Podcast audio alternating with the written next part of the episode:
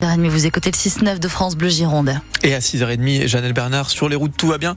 Mais toujours ce tram interrompu, hein, quand même, toujours pas rétabli. La ligne A, B, C et D, les quatre lignes de tramway hein, du réseau TBM ce matin. Donc, euh, tram interrompu, mais entre Quinconce et Porte de Bourgogne.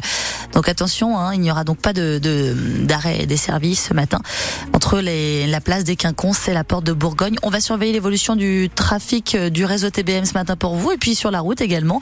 De votre côté, vous nous appelez si vous constatez un accident, un problème de circulation en particulier. Bon, la météo, beaucoup de douceur encore pour les températures et puis du gris des nuages annoncé par Météo France. Oui, qui devrait nous accompagner normalement toute la journée.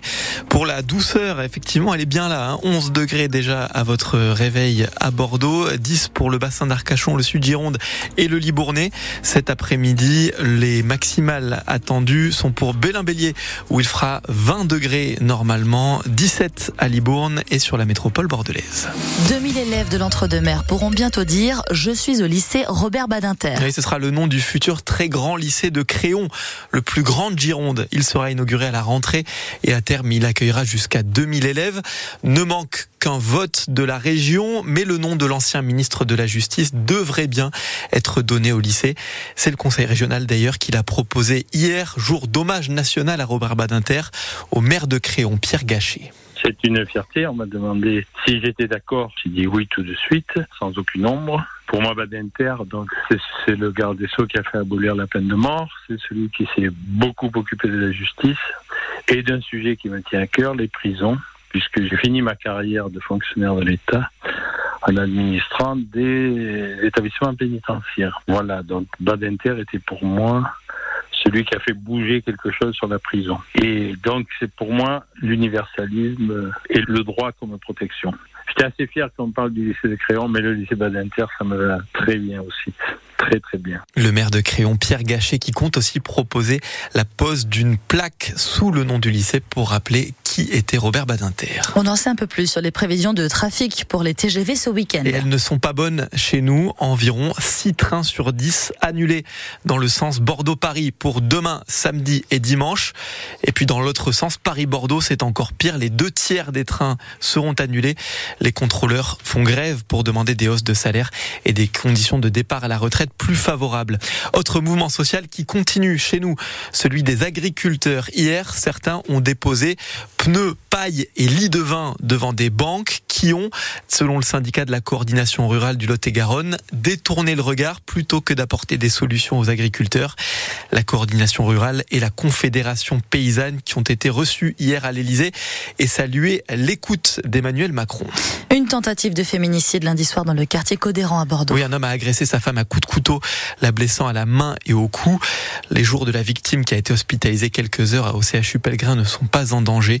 Le suspect, lui, est toujours recherché. Âgé de 36 ans, il fait l'objet d'une obligation de quitter le territoire français. Il y a eu 172 passages aux urgences lundi à l'hôpital de Libourne, une trentaine de plus que d'habitude. L'hôpital, qui a d'ailleurs un peu de mal à dire pourquoi il y avait autant de monde, a annoncé hier le déclenchement du plan blanc qui permet de rappeler des soignants en congé et de déprogrammer des opérations non urgentes. On a failli battre un record de chaleur hier à Bordeaux. Oui, 21 degrés 1 relevé à 15h30 par la station météo de Bordeaux-Mérignac. Ça faisait 26 ans qu'il n'avait pas fait aussi chaud le 14 février. Le record, c'est 21 degrés 6. Il date de 1998. Et conséquence de cette douceur, il faut déjà s'occuper des frelons asiatiques. Ceux-là, là. Ah, ce sont les, apiculteurs de la Gironde qui vous le demandent. Aidez-les à les piéger parce que ces sales bêtes tuent leurs abeilles. 30 millions d'abeilles dévorées en 2023 en Gironde. Et il devrait y en avoir encore plus cette année de frelons asiatiques. Encore plus de femelles reines en 2024. Ça pourrait d'ailleurs se transformer en problème de santé publique. Alors hier, le département a organisé une réunion pour interpeller les maires pour qu'ensuite ils vous donnent les infos parce que effectivement, c'est maintenant que ça se passe, Anaël Cagnon. Fabriquer un piège à frelons maison et sans produits chimiques, rien de plus simple. Hélène Richer est présidente de l'association L'Abbé Cubzagaise à Saint-André de Cubzac. Une bouteille d'eau en plastique qu'on peut couper en deux et retourner euh, le bouchon. À l'intérieur, on met un tiers de vin blanc, un tiers de grenadine, un tiers de bière. Mais il faut penser à le changer et pas le laisser plus longtemps que euh, fin mars pour éviter de piéger les autres insectes. Son association a interpellé le département car les frelons attaquent les ruches, mais piéger les femelles qui construisent les c'est aussi nous protéger, selon Pierre Verger, le président du syndicat apicole de Gironde. Aujourd'hui, il semblerait que le frelon, euh, en 20 ans, euh, se soit adapté à notre environnement. Il est massivement présent en centre-ville et il construit désormais des nids beaucoup plus bas. C'est là que peuvent se, se, produire des situations assez critiques sur des baisses de tension euh, brutales, voire jusqu'au décès. Un piégeage qui doit donc se faire avant la construction des nids. Erwan Foucault est lieutenant du SDIS en charge des interventions animalières. En piégeant une fondatrice, on, on enlève peut-être des milliers, voire des dizaines de milliers de frelons. Au bout de la chaîne, on peut avoir beaucoup moins de risques et beaucoup moins de blessés, bien sûr. Pour mettre les pièges, vous avez jusqu'à mi-avril. Après, c'est trop tard. Les nids sont déjà construits et il faudra faire appel à des sociétés privées pour les détruire. Et renseignez-vous euh, auprès de la mairie de votre commune hein, qui peut parfois distribuer des pièges. Une belle soirée dans la salle avec 2000 personnes dans les tribunes de Jean Doguet à Bordeaux.